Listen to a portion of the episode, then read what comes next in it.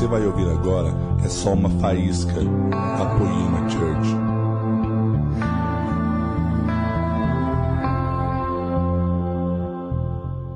Sabe, muitos de vocês não conhecem muito o hangar. E todos sempre perguntam para mim por que o nome Hangar 7? Nossa igreja chama Hangar 7 Church. E cara, na verdade eu sempre ouvi falar que a igreja era hospital e para mim isso nunca fez sentido, porque ninguém gosta de hospital, ninguém quer estar no hospital. E mesmo quando você está no hospital, você está louco para sair desse lugar, tal.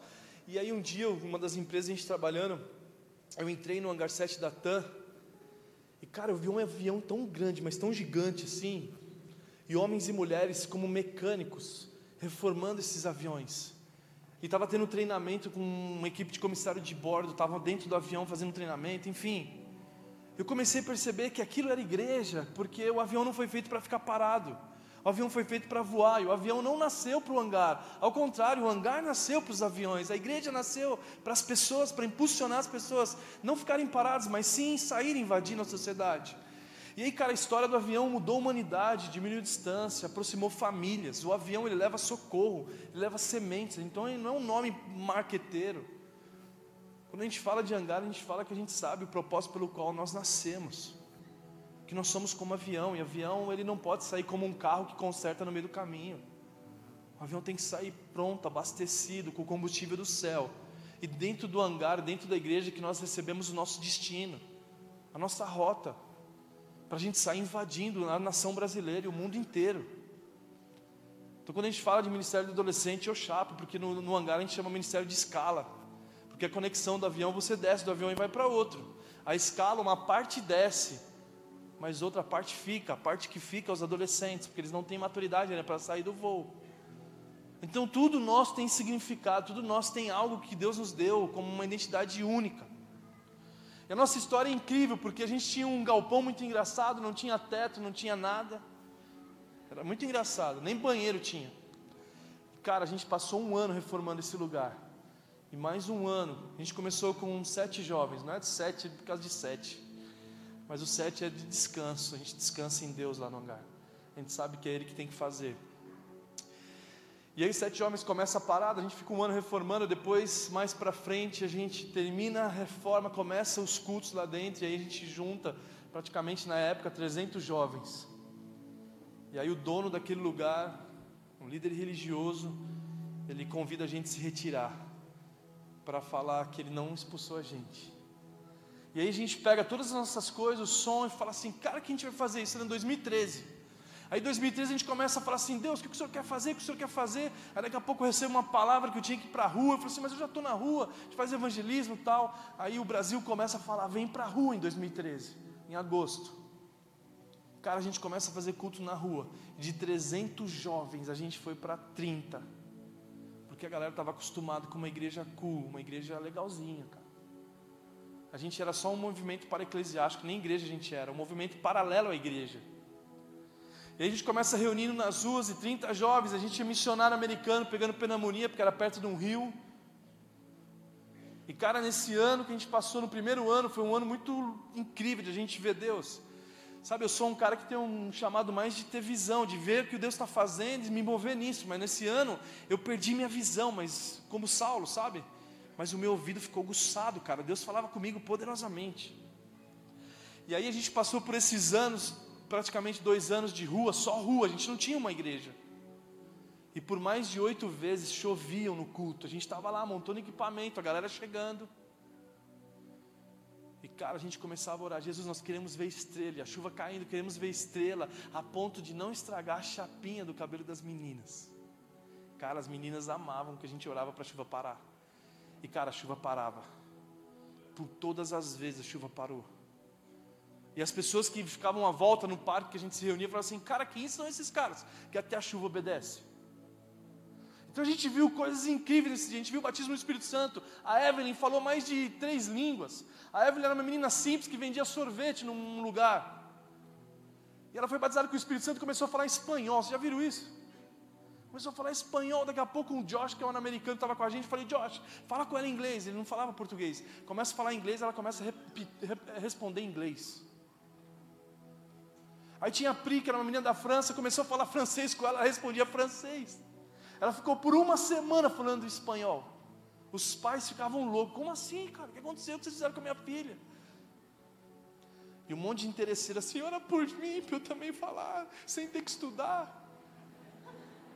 Então, cara, a rua a gente fez coisas que a gente nunca imaginou que ia fazer. Só que a chuva estava precisando em São Paulo, uma época seca. A gente, a gente preparando a galera, galera, vai chover, vai chover, a gente vai ficar aqui. E pouco importa o que vai acontecer. E cara, um dia choveu. E foi engraçado porque o lançamento de uma banda nossa. Os caras carregam até hoje esse. Vocês trouxeram chuva, mano. E a chuva vindo, a chuva vindo, equipamento de som, teclado que não pode molhar, nada pode molhar. Cara, molhou tudo, mano. Só que a gente não parou de adorar a Deus. E no outro dia, quando a gente liga os equipamentos, os equipamentos funcionam perfeitamente, cara. Então, cara, oh, cara, que demais aquele, aquela época que a gente vivia, mas o Senhor continua fazendo. Aí a gente começou a querer ir para uma balada na, na, nossa cidade, uma balada gigante, que qual que é a maior balada? É ela mesmo que a gente quer. E eu comecei a dar sete voltas na balada, fazer tudo que crente fazia, andava de lado assim, ó, sete voltas andando de lado, de costa, derrubando muralha, fazia de tudo. A gente começou a entrar dentro da balada e dançava na balada. Eu entrava no camarote assim com a minha esposa, ficava dançando, que era balada sertaneja e tal. A gente falou assim: Senhor, esse lugar vai ser teu. Resumindo, hoje os donos desse lugar frequentam a igreja. E a gente já fez mais de três casamentos de pessoas que se conheceram naquela balada. No próprio lugar que eles se conheceram, eles começaram a casar. Cara, eu não sei se a gente vai ser os caras que vão ser chamados fechadores de balada no Brasil e no mundo porque eu não quero me limitar a um lugar só. Mas, cara, Deus tem feito coisas incríveis no nosso meio, como tem feito nesse meio aqui também. E, cara, eu amo conexão, cara, eu amo estar perto desses caras, mano. Então, eu resumi a história do hangar só vocês me conhecerem um pouco. E o Leandro me falou assim: que a gente quer fazer uma, uma série sobre a cultura de poema, cultura do reino. A gente vai começar a mensagem. E sabe o que é mais engraçado? Que chega uma hora que empapuça de nós falarmos do reino de Deus, porque a gente vê os caras que falam do reino, mas não se comporta como rei. E cara, isso vai cansando a gente, porque tem gente que usa até o nome, cultura do reino, mas não tem nada a ver com essa cultura.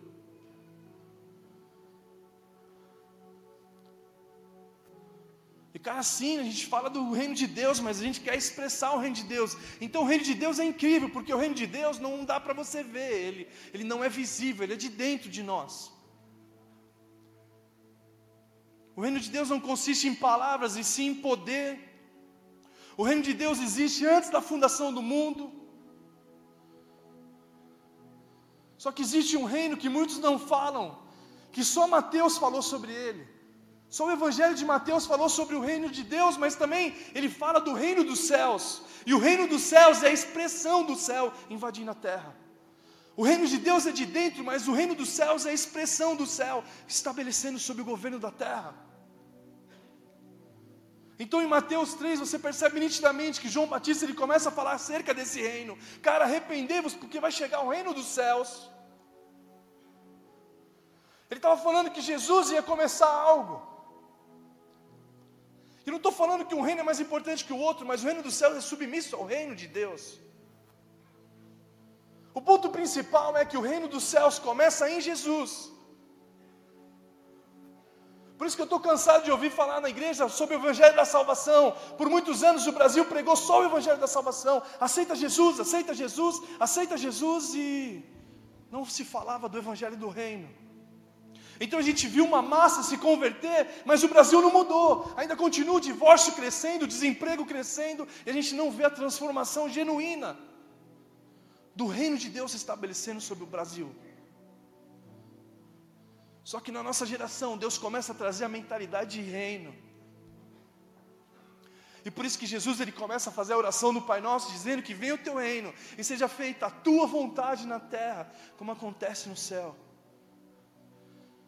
E o reino de Deus é estabelecido a partir do momento que eu abro mão de fazer a vontade da terra para começar a fazer a vontade do céu. Então é bizarro, porque quando eu vou no Bom Retiro em São Paulo, eu entro num café e no Bom Retiro tem dois públicos só: coreano e judeu. Eu fui discipulado por muito judeu na minha infância de negócios. E aí eu entro nesse café de coreano, porque eu amo esse lugar, o lugar é incrível. Só que quando eu entro lá, toda a parede é em coreano, jornal em coreano, café em coreano.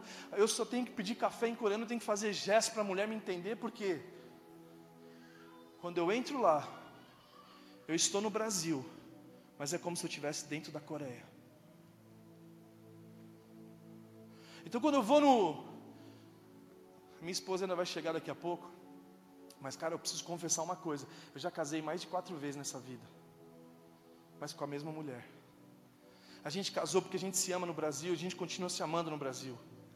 Mas depois eu casei com ela nos Estados Unidos, porque ela é americana, deu o golpe de, do green card nela. E depois ela casou comigo na Espanha e ela deu o golpe em mim na Espanha. E meus filhos têm as três cidadanias. Mas quando a gente vai na Espanha, no consulado da Espanha, as regras da Espanha estão lá e eu não posso me comportar como um brasileiro. Então, quando Jesus ele falou que venha o teu reino, seja feita a tua vontade na terra, como está acontecendo no céu, é praticamente isso que ele falou.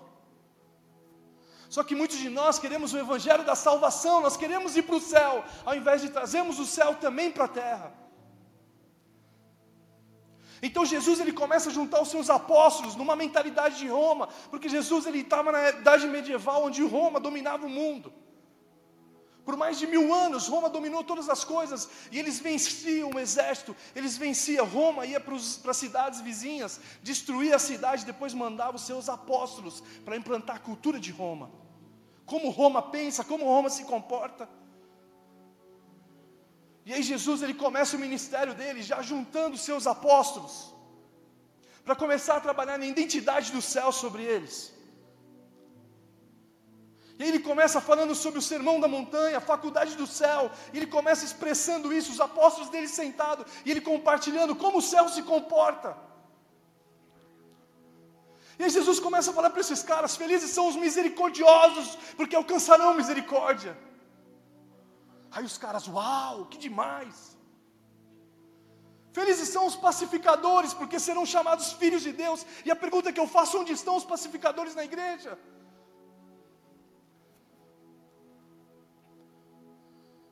Porque a Bíblia fala que sem santidade ninguém verá o Senhor. E o que eu quero dizer é que sem santidade ninguém vê o Senhor em você. Que quando nós pecamos, o problema não é o pecado, mas você não foi feito para viver embaixo, no nível abaixo de identidade de filho. E toda vez que você falha, você se frustra. E você frustra aquele que te fez. Porque ele não te fez para isso. É como um carro, como um carro quando foi fabricado, e quando o carro falha, a culpa é do fabricante.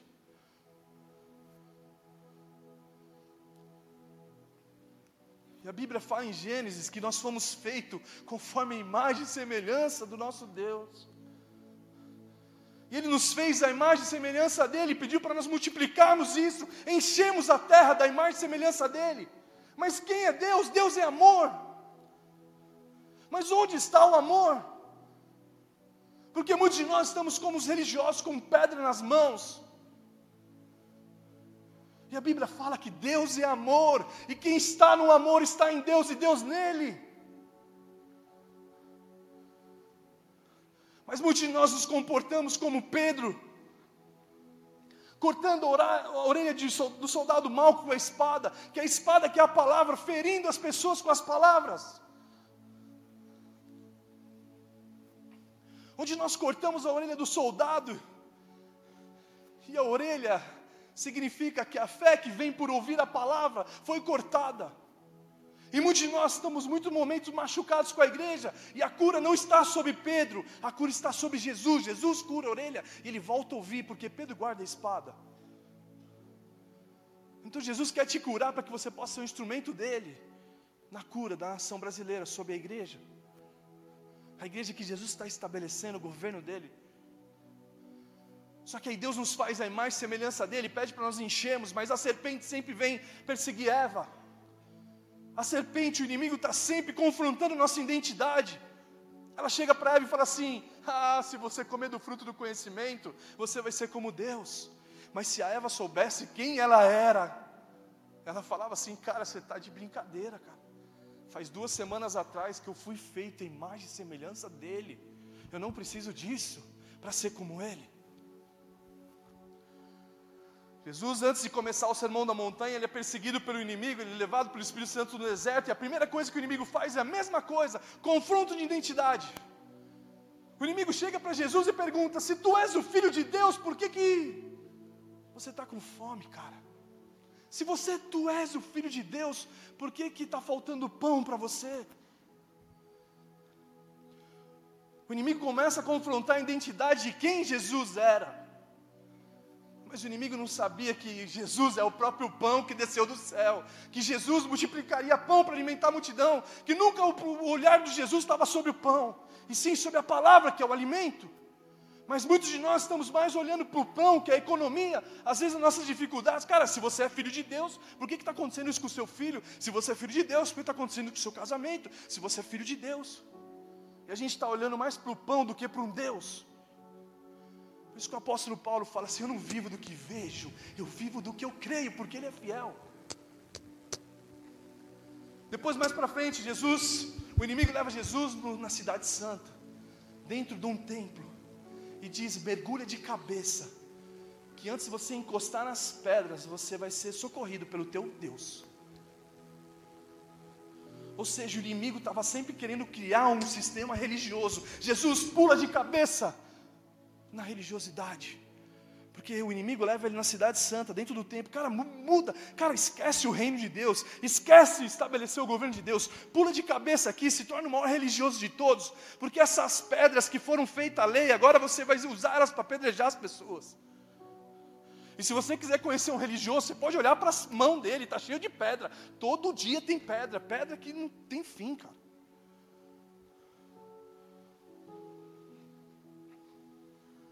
Enfim, resumindo, para a gente não perder tempo, o inimigo sempre está confrontando a sua identidade de filho, a sua filiação. Por isso que João 3,16 fala que Deus amou o mundo, deu o seu único filho, o único filho antes da cruz, mas depois da cruz é primogênito de muitos.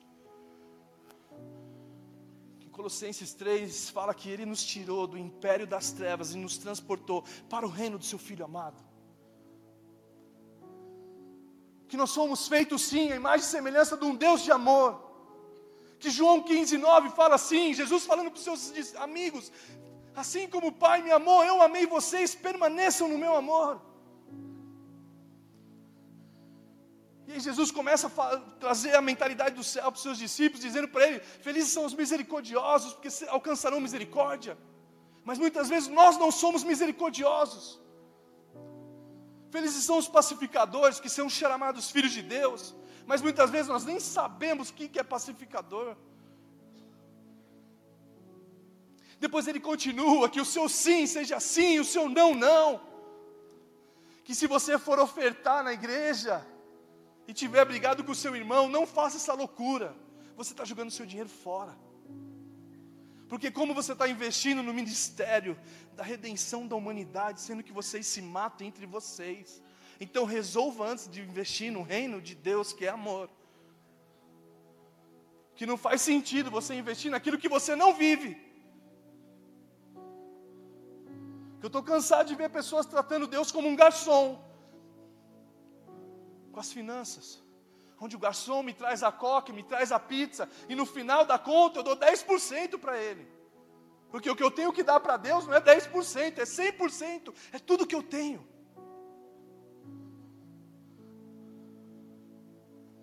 E aí Jesus ele continua dizendo assim: se alguém roubar a sua capa, ofereça para ele também a túnica. Cara, pensa comigo no Evangelho da Salvação que não transformou ninguém, mas imagina a gente começar a estabelecer o céu como nosso modelo. Onde o cara vai roubar a gente, vai roubar meu celular. Eu falo para ele assim, cara, pega minha jaqueta que está frio, você não está vendo frio, você vai ficar gripado. O cara fala, hã?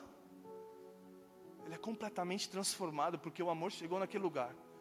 Uma das formas do céu invadir a terra é perdoar aqueles que não merecem ser perdoados. O segredo de José do Egito sempre foi esse: ele amava os irmãos dele mais do que ele merecia.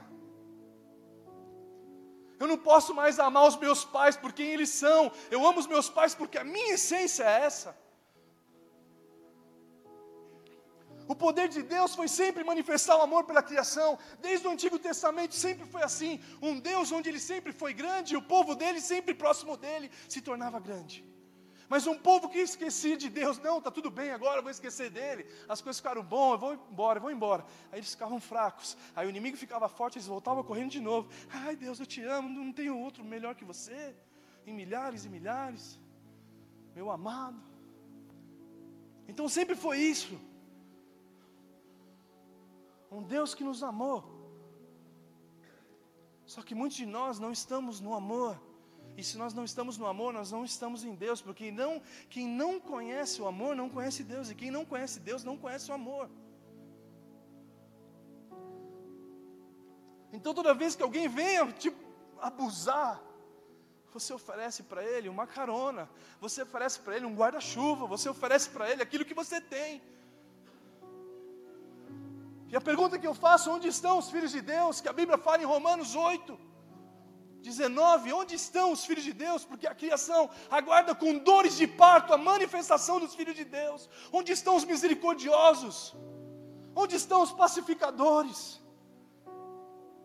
Nunca Judas definiu quem era Jesus, ao contrário, Jesus continua sendo Jesus. Mesmo na presença de Judas, mesmo na presença de Pedro que ia trair, ele já sabia disso. Cara, levanta sua mão aqui, quem já decepcionou Deus? Levanta sua mão. A pergunta que eu faço é como você conseguiu fazer isso, se ele já sabia de todas as coisas. Ele falou para Pedro: Pedro, você vai me negar, mas o meu amor por você não muda. Por isso que muitos de nós nos confundimos. Ah, não, quando você falha, você volta para o final da fila. Quando você falha, você volta para o final da fila. Eu estava vindo aqui para a igreja de manhã, e o GPS falando comigo, eu não estava dando ouvido para o GPS. Aí o GPS falava assim: vira à direita. E eu vacilando assim, né? Não dormia. Dormi duas horas só essa, três horas essa noite. Aí o GPS vira direita, eu não virei direita. Eu passei em frente. Aí quando eu erro, o GPS fala assim para mim, recalculando a sua rota. Todas as vezes que nós falhamos, o Espírito Santo tem prazer em recalcular nossa rota para corrigir o caminho, para que você não tenha que voltar do início. Ao contrário, ele ajusta, ele ajusta a gente. E ele nos trouxe nessa noite para que a gente possa ser ajustado conforme a imagem e semelhança de um Deus que é amor. E aí a gente começa a falar, Deus é amor, Deus é amor, mas Ele é justiça. Mas Tiago fala que a ira do homem não produz a justiça de Deus. A sua ira, a nossa ira, não produz a justiça de Deus. Que nós fomos justificados por um justo chamado Jesus. É impressionante porque no Antigo Testamento, quando nós errávamos, nós oferecíamos o cordeiro. Quando eu falhava, eu corria para o cordeiro, levava um cordeiro diante da presença do sacerdote e falava assim: Cara, está aqui o cordeiro pelas minhas falhas. E o cara que era o sacerdote, ele nunca olhou para o pecador, ele sempre olhava para o cordeiro. Cara, o cordeiro está perfeito, mano, Deus abençoe. Mas no Novo Testamento a gente tem o Cordeiro que tira o pecado do mundo, o Cordeiro que não tinha palavras que pudesse condenar ele, mas nós ainda olhamos para o pecador ao invés de olhar para aquilo que Jesus fez na cruz. E nós começamos a tratar as pessoas com a ótica humana. A ótica que Paulo nos confronta dizendo a ninguém mais consideramos do ponto de vista humano. Então Deus é justiça, sim, a justiça foi que nós somos justificados através de um homem chamado Jesus. Que existia culpa, sim, Aí João 3,17 fala que ele não veio condenar o mundo, ele veio para nos salvar. Só que muitas vezes nós não parecemos com Deus. Muitas vezes nós não queremos, ah não, eu quero o reino de Deus. Ah, e o reino de Deus, cultura do reino, cultura do reino. Mas eu não quero me comportar como rei, como reis sacerdotes. Por isso que Jesus ele começa a falar em parábolas. E ele fala: o reino de Deus é como um cara que fez um casamento. O Leandro falou sobre isso. E aí esse rei fez uma festa chamando os convidados para o casamento do seu filho, mas ninguém deu atenção porque eles estavam presos no campo e nos seus negócios. E campo significa terra. As pessoas estavam mais preocupadas com as coisas terrenas do que as coisas do céu. Cara, eu sou um homem de negócio, tenho discipulado muitos homens de negócios relevantes no Brasil. O Senhor me deu chamado para isso, chaves para isso. Todo homem de negócio sabe que ele abriria mão do negócio dele para falar com o rei. Mas muitos de nós que não temos a mentalidade para os negócios, a gente fica preso neles. É, mais para frente, Jesus começa a compartilhar que existia um homem que, quando entrou no reino, ele não mudou as vestes. E todo lugar, todo castelo de um rei tem sempre na entrada roupa digna de se entrar no reinado, caso você não tenha essa roupa. Ou seja, esse cara quis entrar no reino, ele quis se beneficiar do reino, ele quis comer da festa, mas ele não quis mudar suas vestes. E quando o rei conversa com ele, a Bíblia fala que ele se emudeceu, ele ficou mudo. Muitos de nós estamos dessa forma, nós queremos falar que nós estamos no reino de Deus, no reino de Deus, mas nós não estamos nos comportando como rei. E aí eu começo a observar, eu nunca me esqueço da vida, os meus filhos jogam bola, estão no campeonato, como ele falou, a gente ganhou de 2 a 1. Um. O Brad deu assistência, a gente tomou um gol porque o goleiro vacilou. O goleiro pediu para sair, o técnico falou: Não, você vai ficar aí, cara, porque você é um guerreiro. Aí eles fizeram outro gol, foram lá abraçar o goleiro, levantaram o goleiro. E aquilo é o reino de Deus. Os, os técnicos falam assim: Cara, seu filho tem um futebol limpo, ele joga bonito e limpo. Ele falou assim: Foi a mulher que eu casei que fala de Jesus para eles, antes de dormir. E eles se comportam da forma que eles devem se comportar.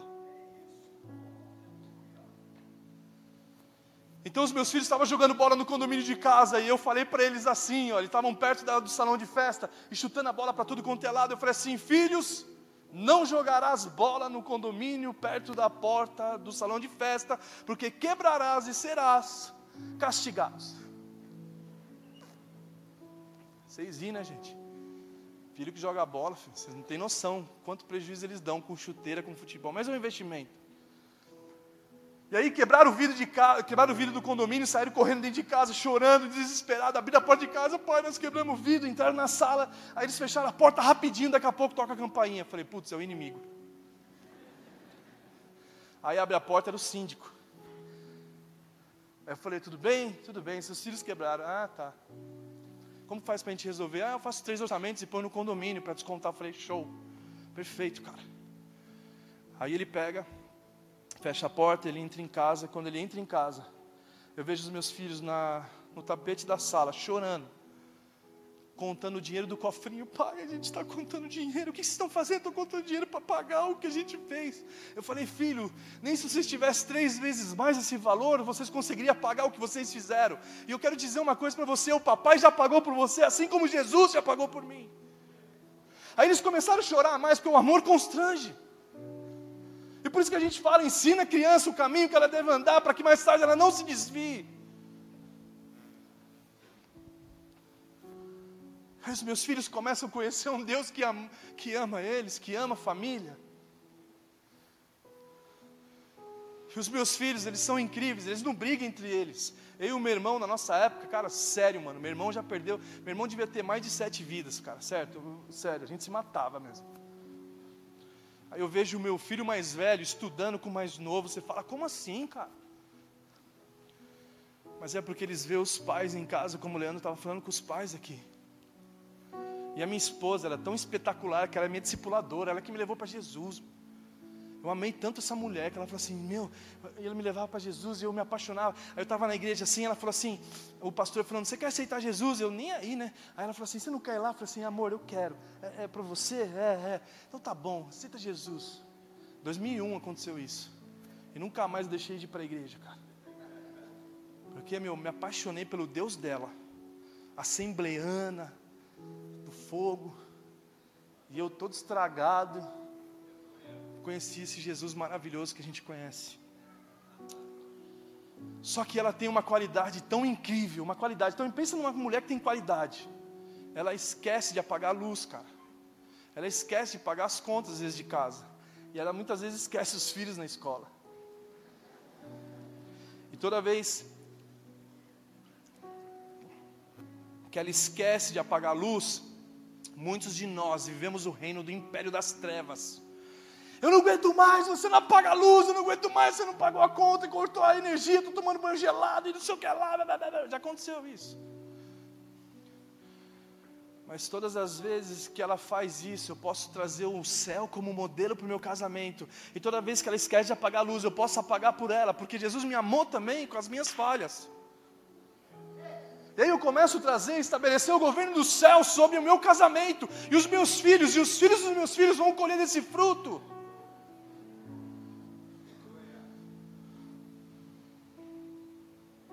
Mas a pergunta que eu faço: onde estão os filhos de Deus, que a criação aguarda com dores de parto? Onde estão a igreja que estabelece o céu como modelo? Onde estão os médicos cientistas que vão trazer a cura do câncer, da AIDS, para mostrar o amor de Deus para a humanidade? Onde estão os homens de negócio que vão gerar emprego para cadeirante, para cego, para os rejeitados? Onde estão? Onde estão os professores que vão parar de falar sobre comunismo e começar a estabelecer o céu como modelo para as escolas, universidades? Porque a Bíblia fala: nisto todos saberão que sois meus discípulos, se o amares uns aos outros. Nisto todos saberão que sois meus discípulos, se vocês amarem uns aos outros. Lá no hangar a gente incentiva muitos jovens a investirem nos seus pais. E recentemente um jovem falou assim: Mãe, você é minha rainha, minha princesa, minha, meu tudo. Sabe o que eu fiz, mãe? Eu comprei um pacote no final de semana, alinhamento, balanceamento, lá no salão de beleza. Você vai sair de lá, maior princesa, mais linda de todas. Aí a mãe falou assim: Hã? Filho, tá tudo bem? Está com câncer? Vai morrer? Os dias estão contados. Você sempre usou o nosso dinheiro, agora você está investindo na gente. O que aconteceu? Essa mãe está lá no hangar. Por causa da atitude do filho, revelou o pai. E esse é o propósito de Jesus. Jesus, o propósito dele. As pessoas sempre chegam para mim, os mais religiosos da cidade, chegam para nós. Qual que é o objetivo do hangar? Eu falei, revelar o mesmo de Cristo. Eu falo. Na verdade, os caras, que é qual que é o objetivo do hangar? Eu falo, o mesmo de Cristo. E o propósito de Cristo sempre foi revelar o Pai. Aquele que vê a mim, vê o Pai também. Então, quando eu começo a ver um Deus que amou, que morre de braços abertos numa cruz, dizendo: Pai, perdoa essa galera que não sabe o que está fazendo, por que, que nós não comportamos como Ele?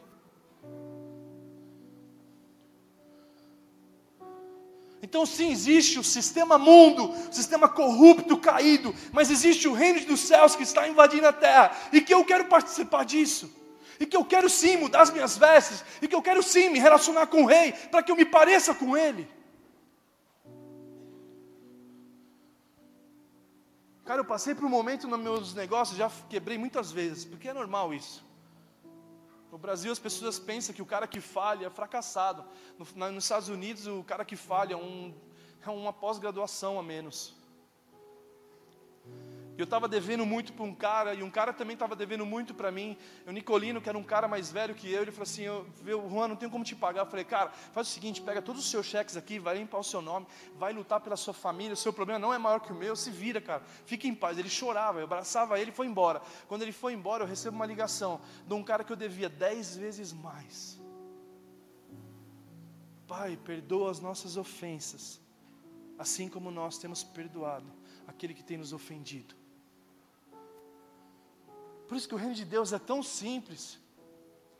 As pessoas ficam usando jargão, me diga quem tu andas, que eu direi quem tu és. Jesus andou com Maria Madalena, Jesus andou com, com Zaqueu e transformou todos esses caras.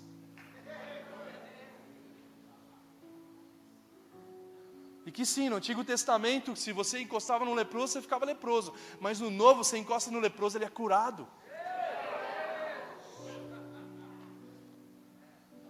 Sabe, mas a pergunta que eu faço nessa noite: quantos estão disponíveis para abrir a mão? Do, da, do que, que você precisa abrir mão para que o céu seja a sua retaguarda? O que, que vocês precisam abrir mão para o céu ser a retaguarda de vocês? Para que a gente realmente viva um divisor de águas entre o colégio, universidades, o Brasil e o mundo. Deus nunca levantou Moisés por Moisés, Deus sempre levantou Moisés por causa do sofrimento do povo. Deus nunca levantou Salomão, Deus deu sabedoria para Salomão porque ele pediu certo, ele pediu por causa do povo. A igreja sempre é pessoas, nós como igreja, pegarmos as pessoas pela mão, levarmos na jornada até a presença de Deus, para que eles sejam transformados da mesma forma que a gente, nós fomos. Cara, chega de ver um evangelho, mano. Que espalha pelo Brasil, mas o divórcio continua aumentando. O roubo continua aumentando, a gente não vê um país transformado, mesmo que o IBGE já falou que nós somos mais de 60%. Isso é uma vergonha, cara. Muitos líderes na igreja estão se corrompendo com besteiras, cara. Mas realmente existem homens justos que Deus tem levantado para estabelecer o céu como modelo para todas as esferas da sociedade. Eu não quero me alongar nessa noite. Mas a Bíblia fala que nós somos feitos em mais semelhança de um Deus que é amor. E Jesus, quando ele vence a morte, quando ele vence o inferno, ele pega as chaves da morte e que ele ressuscita. Ele fala assim, ó, em Mateus 28, ele fala: Foi-me dado toda a autoridade no céu, na terra e debaixo da terra. Por isso que ele fala: Vão pelo mundo inteiro ensinando aquilo que eu ensinei para vocês. Jesus ele fala a mesma coisa: Vão e enchem a terra com aquilo que eu ensinei vocês, com a minha imagem, a minha semelhança. Por isso que Filipenses 2:5 fala que a atitude de vocês seja a mesma de Cristo.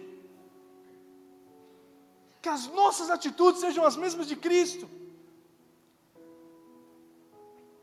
Sabe, meu pai foi passar um ano novo em, no hangar. Ele não tinha o que fazer. Eu falei, pai, vem passar um ano novo com a gente aqui na igreja. Meu pai, naquela crise e tal. Aí ele foi, eu peguei o carro dele assim, levei para casa. Falei assim, pai, nós vamos ficar com um carro só nesse final de semana, que a gente vai andar juntos. Aí eu pego o carro dele, mando arrumar o carro dele. Arrumei a funilaria, arrumei o banco por dentro, por fora, ajeitei meu pai. Cadê meu carro? Eu falei assim, pai, só terça-feira vai ficar pronto, porque eu escondi ele. A gente vai andar esse final de semana inteiro junto. Aí meu pai, é, então tá bom. Aí o carro ficou pronto na terça-feira, eu pego meu pai e falo assim, pai, aqui seu carro. Ele olha, não, filho, não é o meu não. Isso não é o meu carro não. Eu falei, é o carro, olha a placa, pai. É. Ele volta para minha mãe, mãe, esse, esse, esse moleque, ele arrumou todo o meu carro. Aí meus pais foram embora para a cidade no interior que eles moram, e meu pai manda uma mensagem à noite dizendo assim: Filho, a gente quer morar em Dayatuba. Eu falei, é pai, mas por quê? Porque não existe lugar nessa terra que eu fui tão amado quando eu estou aí com vocês. A partir desse ano novo, meu pai nunca deixou de ir num culto de domingo no hangar. Ele anda 150 quilômetros na ida, 150 quilômetros na volta. Seja a atitude de vocês a mesma de Cristo. Vamos ficar de pé, vamos encerrar essa noite.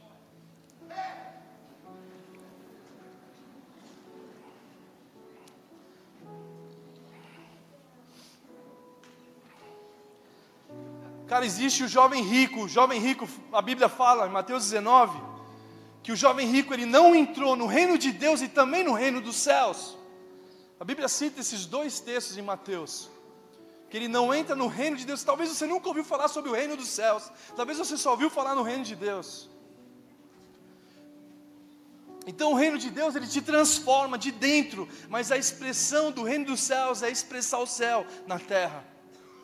Esse jovem rico, ele tem acesso a Jesus, mas ele não consegue abrir mão de todas as coisas que ele tinha.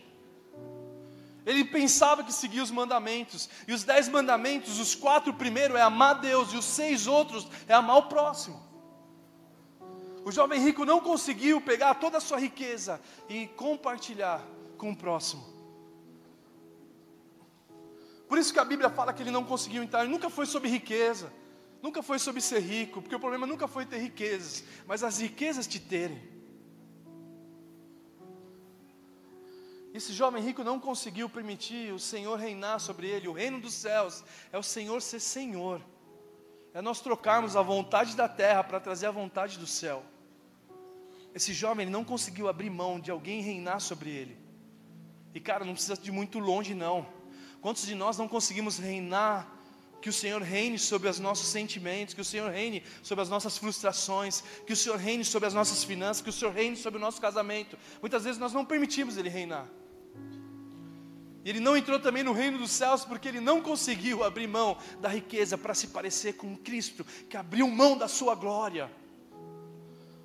Sabe, o inimigo ele tenta Jesus, ele fala: Jesus, se você me adorar, eu te dou todos os reinos desse mundo. E o inimigo sempre procura ser adorado, mas Jesus ele abre mão da glória, ele divide a glória com cada um de nós.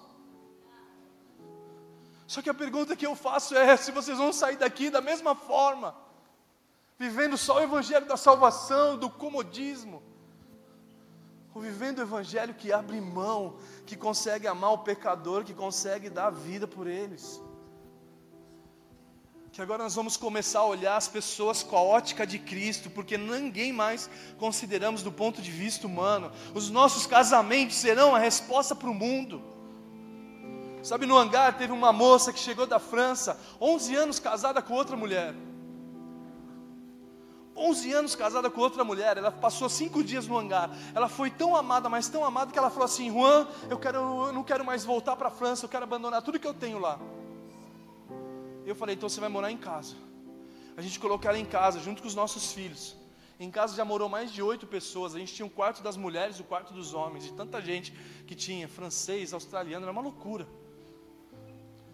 E essa mulher, ela começou a aprender o que era uma família. E aí, quando ela aprendeu o que era uma família, ela foi tocada. E hoje ela está em Florianópolis ensinando o Ministério Internacional a como lidar com pessoas que viviam a identidade perdida como a dela. Sabe, a gente tem vários casos no hangar assim.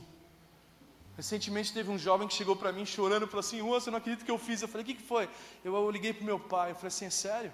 E o que, que você falou com ele? Eu pedi: Pai, eu não quero mais ser esse cara que eu sou. Você consegue me ensinar a ser homem? Sabe, a gente começa a ver o reino de Deus estabelecendo sobre a igreja local e da igreja local espalhando como aeronaves que vão invadir o mundo inteiro.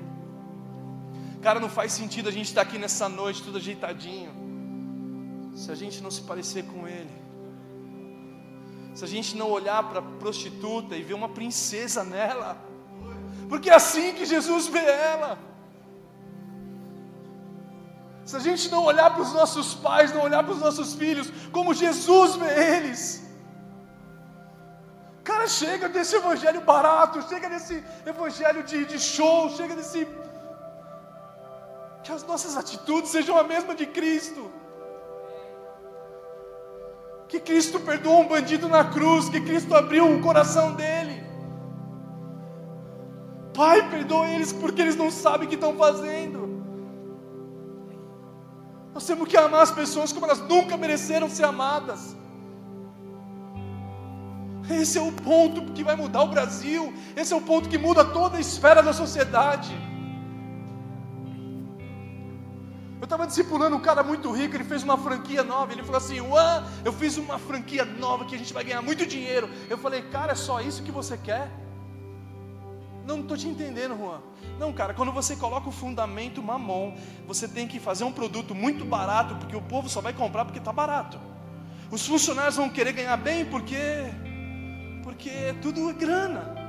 Mas, cara, se o fundamento for Deus, você vai fazer produtos para a humanidade, as pessoas não vão comprar por preço, os funcionários não estão lá por dinheiro, estão por propósito, e aí você começa a estabelecer muito mais do que dinheiro. Cara, a gente é escravo do dinheiro. Na época de Moisés a gente era dizimista, na época de Jesus a gente é tudo egoísta. Quando a gente tem o último chiclete no bolso, sabe o que a gente faz? A gente está com 10 amigos do lado, a gente fala assim, cara, o avião passando. A gente não consegue abrir mão do chiclete. A gente se torna escravo disso, cara. E a gente quer falar de um reino que transborda generosidade, mas a gente não se comporta como eles. Existem empresas que foram nasceram para mudar a história da economia do mundo. A gente vê a Forever 21, uma das empresas que tem lá na sacola dela João 3,16. E todos os vendedores estão prontos para responder sobre isso. E o lucro dessa empresa muitas vezes é para investir no reino. A gente tem uma das mulheres bilionárias do mundo, uma das mulheres mais influentes que chama Mary Kay. Ela é uma mulher de Deus, apaixonada por Jesus, e ela começa a trazer respeito para as mulheres, e as mulheres conseguem realmente ter sustento, porque muitas vezes os maridos falaram sim para ela e depois abandonaram elas. A gente vê o In n Out, Chicken Filé, a gente vê Lord Taylor, Lord Taylor é uma empresa como Magazine Luiza, como sei lá, C&A Hoje Lord Taylor vive com 5% do lucro da empresa, porque 95% ele investe em hospitais, igrejas, missão, Bíblia para traduzir em outras línguas. Cara, você não pode estar preso a isso, mano. Entenda que o dinheiro é uma ferramenta. Não é possível você continuar só dando 10%. Não é possível, você tem que dar 100% para Ele. Uma vez eu estava no carro e Deus começou a falar comigo. E eu mandei a mensagem para Keira, para minha esposa, e falei assim: Amor, eu te amo muito. E quando eu falei, Amor, eu te amo muito, o Espírito Santo falou assim: Cara, quando você fala que você ama a sua esposa, você me ama também, porque eu te dei ela como esposa. Quando você investe finanças nela, você investe em mim, que eu te dei nela. Quando você investe nos seus filhos, as suas finanças, eu abro as janelas do céu, porque você está investindo naqueles que eu dei como filho. Um monte de marido, homens e mulheres egoístas, cara. Cara, seja um instrumento para fazer com que a sua mulher cada vez mais se pareça com Deus. Por isso que Jesus falou que nós fomos feitos à imagem e semelhança. Mas muitos de nós queremos viver só de imagem, não mais de semelhança. A nossa geração só quer viver de imagem, cara. Mas existe uma nação que o Senhor tem levantado, que vai começar a viver a partir da imagem e semelhança de Deus, de um Deus que é amor. E assim como o Pai me amou, eu amei vocês e permaneçam no meu amor. Porque nisso todos saberão que são os meus discípulos, se vocês amarem uns aos outros. Feche os seus olhos nessa noite, vamos começar a orar por isso. Vamos começar assim, Jesus. Nós queremos encontros transformadores com a tua presença, Pai. Libera mais experiências do teu amor para a tua igreja, Jesus. Libera experiências poderosas para que a gente possa te encontrar e ser encontrado por você. E a partir desse encontro, transformar o mundo inteiro, Pai. Vem sobre esse lugar, Pai. Vem sobre cada um aqui, Jesus. Vem, Jesus.